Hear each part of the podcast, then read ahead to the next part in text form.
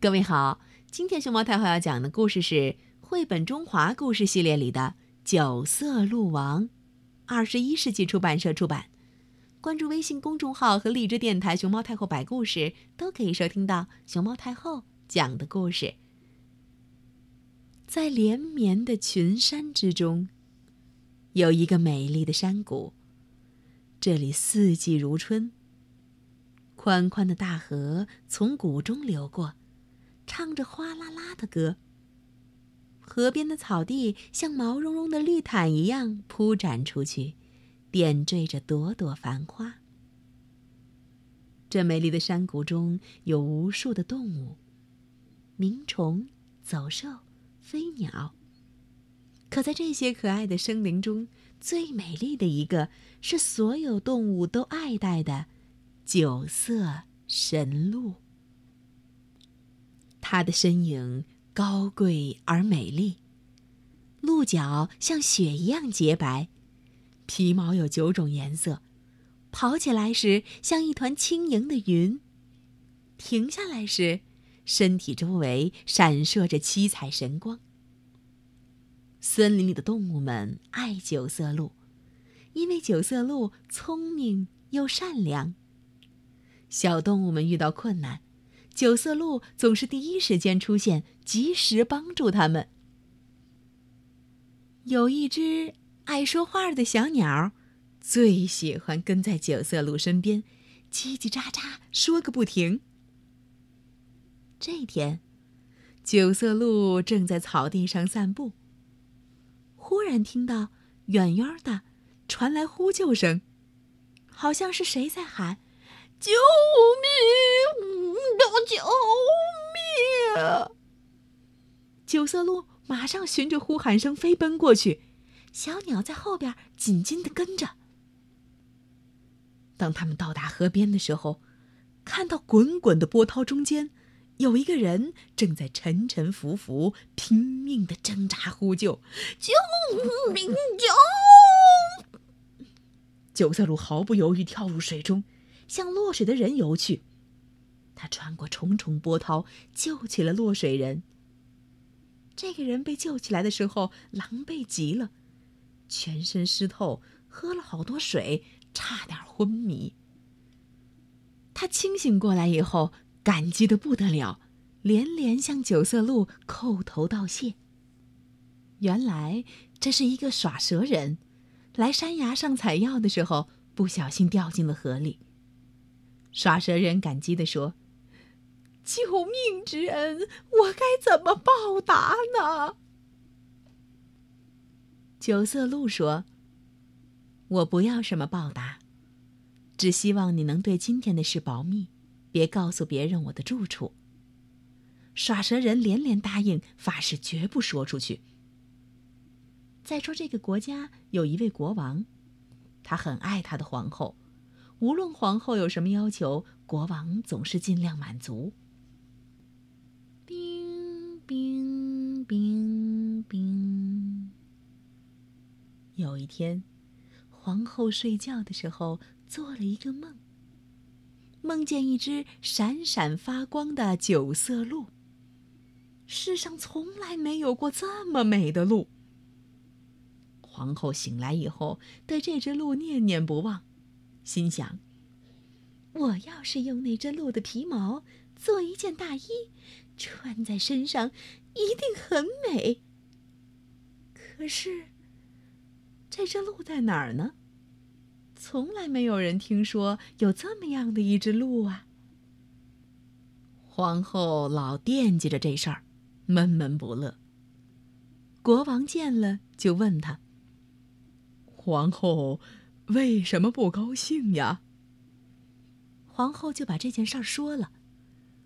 国王安慰他说：“你想要这只鹿，我一定给你找来。”于是，国王派人张贴皇榜，重金悬赏，许诺说：“谁要是知道哪儿有这种美丽的九色鹿，还能把它捉来，我就赏他一千两金子。”一时间，百姓们纷纷议论这件事儿。那个耍蛇人也看到了黄榜。九色鹿，这不正是救了我的那只鹿吗？耍蛇人起了贪心，要是有了这么多金子，我就发大财了。以后住大屋子，吃香的喝辣的，多舒服呀！可是，自己立过誓言的。哎，为了以后的好日子，不管了。耍蛇人想着，咬咬牙接了榜文，进宫告密去了。国王一听耍蛇人知道九色鹿的住处，不由大喜，就带着大军让耍蛇人带路，浩浩荡荡的到森林里去捉九色鹿。山林之中，春光明媚。可是国王的军队来了，马蹄声、武器的铿锵声打破了山林间的静谧。好多小动物受惊了，向山谷深处逃散。九色鹿在草地上睡得正香，小鸟焦急地飞来报信说：“九色鹿，快醒醒！国王的军队捉你来了！”九色鹿从梦中惊醒，看到小动物们惊慌的逃命，他想了一想，毅然向山谷外奔去。小鸟焦急地追着他说：“九色鹿，你不要去！”九色鹿回答说：“如果我不去，恐怕国王恼怒起来，会伤害山林间的动物们。”小鸟，别担心，我能保护自己。九色鹿跑到谷口，发现国王的军队已经把山谷包围了。无数士兵手里拿着刀枪，寒光闪闪。国王站在中间，而在国王旁边站着的正是那个耍蛇人。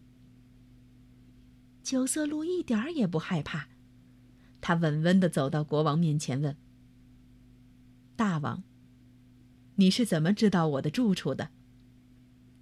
国王指着耍蛇人说：“是他告诉我的。”九色鹿说：“你知道吗？